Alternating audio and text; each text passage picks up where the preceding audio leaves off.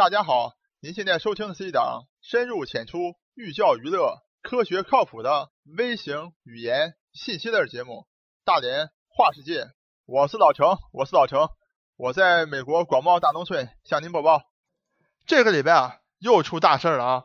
我发现啊，自从咱们这个节目开始介绍，老程个人认为啊，咱们面对的一些特别新的一些经济形势的情况以后啊，几乎每个礼拜啊都发生重大新闻啊。特别是和咱们主题相关的重大新闻，这个礼拜啊，作为新年的第一周啊，国内国外的新闻啊都不太平。那么这一周都发生哪些特别重大的，将会影响我们生活的一些重要新闻呢？好，下面请大家一进入咱们大话世界第七十六期节目。今天你断了吗？虽然说啊，现在特别流行激情四射啊，但是今天老陈讲这个断，可不是断背山的断啊。我想呢。新年伊始啊，那么开年第一天交易的时候呢，大家都看到了啊，通过朋友圈也好，通过新闻你都看到了啊，中国的 A 股啊，因为快速的暴跌啊，被熔断了，就说哎，市场提前关门了，因为短时间跌太多了，关门了，叫做熔断了。那么无独有偶啊，不单我们在开年，哎，咱们的 A 股啊被断掉了啊，那么在亚洲的另一端啊，中东地区，沙特阿拉伯。和伊朗哎断交了，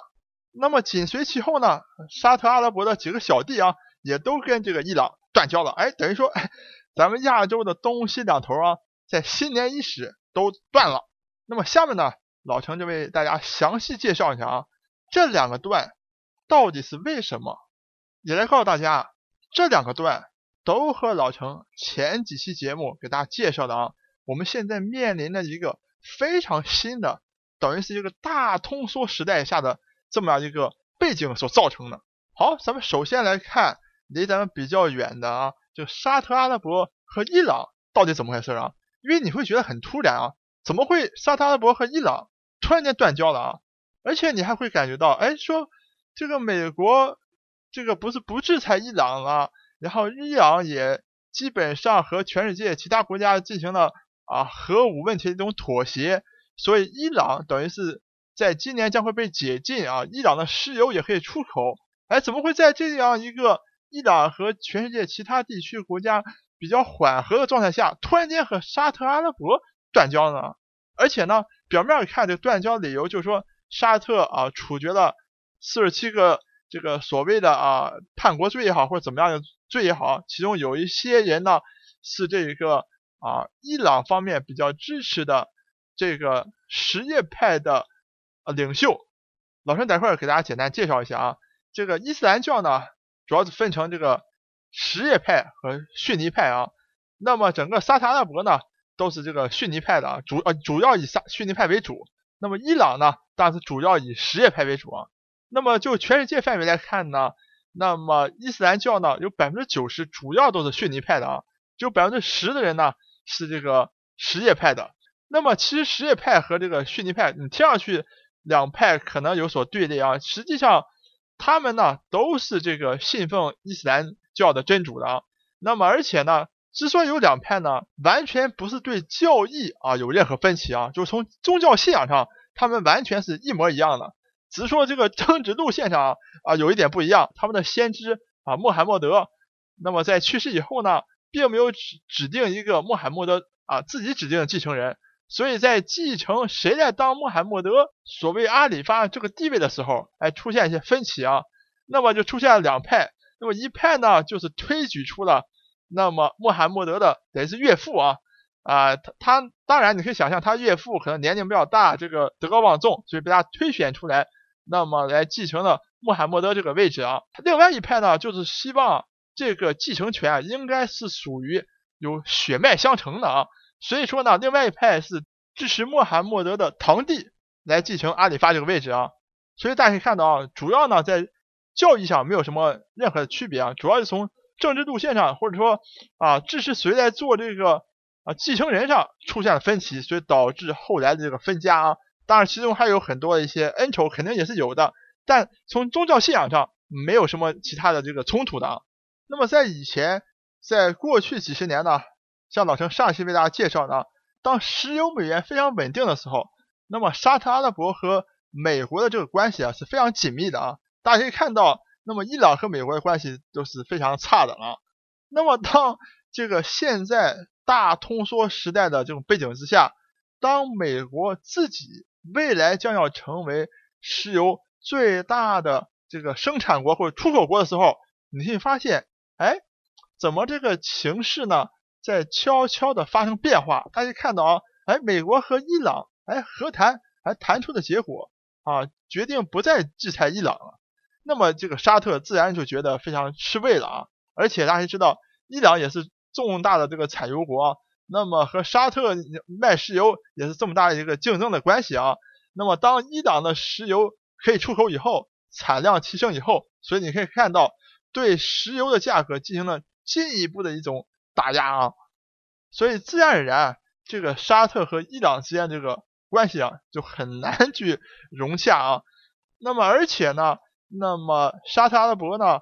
还这个出兵了也门啊，在也门做进行了作战。那么很奇怪啊，就是说，我看报道呢，就沙特阿拉伯，你要知道，它的这个武器是相对非常先进，因为和美国关系非常好，很多这个美式的武器啊，特别是这个制空权飞机啊，也门几乎是没有什么空军的啊。但是我看报道啊，很有趣，就是沙特的这个空军的总司令啊，居然被这个炮弹击中啊，呃，身亡了。就是你会觉得非常奇怪啊，就是说沙特完全取得制空权的。这么一场对也门的战争啊，怎么会自己的这个空军总司令被人家用炮弹给击中了呢？那么很多这个报道呢，把这个源头啊就指向了伊朗在背后啊，是不是提供了呃导弹也好，或者提供了啊武装的这个顾问啊？所以呢，大家可以看到啊，今天这个沙特和这个伊朗的突然这个断交啊，它是有非常大的一个时空背景的，特别是在这个当前。石油价格大跌，石油美元这一套在过去三四十年非常稳定的体系，在未来啊几乎面临解体这样一个背景下啊，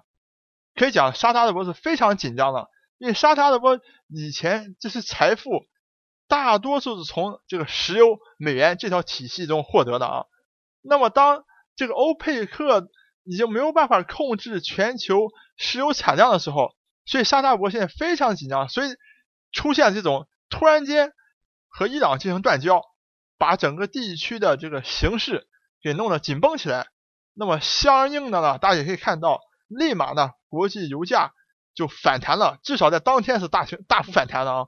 应该也可以这样讲，如果今天呢这个油价还是一百多美元一桶的话，那么啊各个地区的这个产油国。啊，都过着日子不错呢，大家是很少愿意主动的来产生这种矛盾的啊。大家看到，当油价高起的时候，整个产油国都一片的和谐啊。包括在啊油价一百多美元以上的时候，包括连俄罗斯都成为金砖这个国家之一啊，整个啊经济就非常繁荣。那么当这个 石油大跌以后呢，大家看到俄罗斯去年的整个卢布的贬值幅度啊是非常非常惊人的。那么今天呢，这个沙特阿拉伯也同样面临了同样的问题了。当这个油价继续持续走低的时候，当石油美元要解体，当我们面临一个非常大的一个通缩时代的时候啊，这些一切一切都会造成地区的这种不稳定因素。好，咱们讲完了阿拉伯和伊朗之间这个断交的断之后啊，咱们再回过头来看看咱们中国 A 股的熔断的断啊，老陈可以大胆告诉大家。咱们 A 股的熔断这个断，也是由于老陈给大家介绍的，我们今天面临的这种大通缩背景下，美元流动性吃紧所造成的。那么在上上期呢，老陈给大家介绍了啊，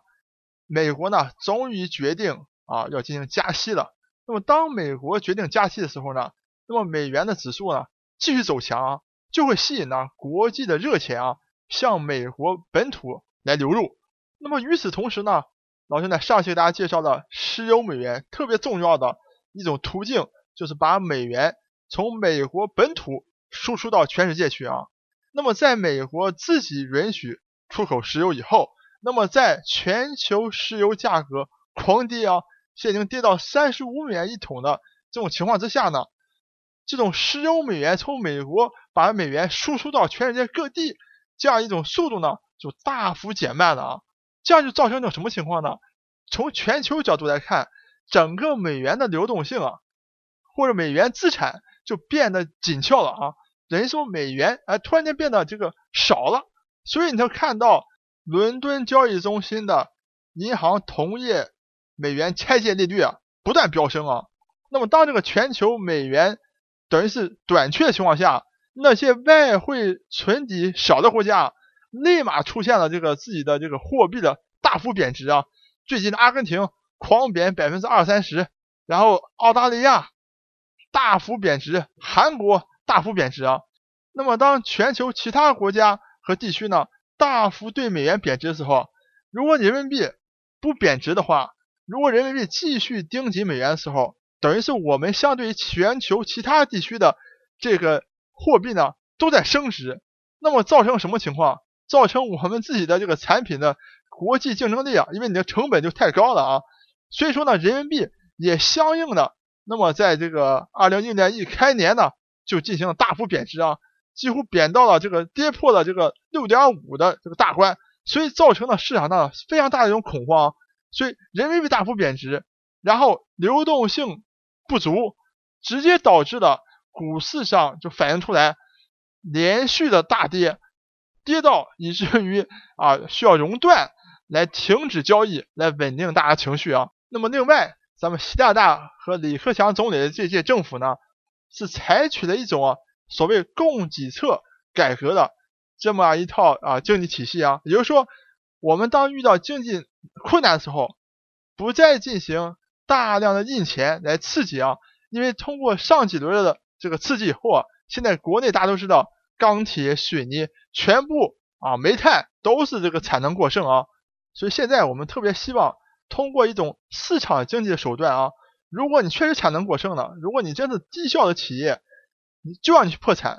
包括最近有新闻啊，就国有的造船厂也去申请破产啊，真正的走向一种市场化。因为我们好多年没听过，就是国有的大型企业去申请破产了啊，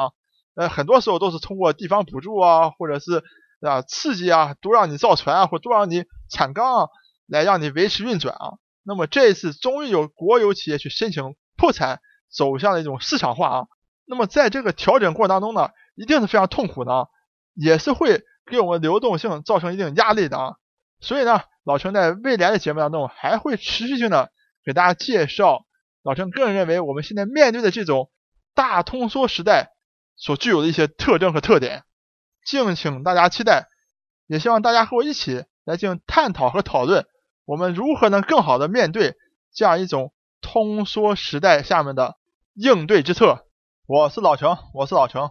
我在美国广袤大农村向您播报。本节目一切观点均属个人观点，一切材料均来自网络。本节目不对你的生活方式构成任何指导。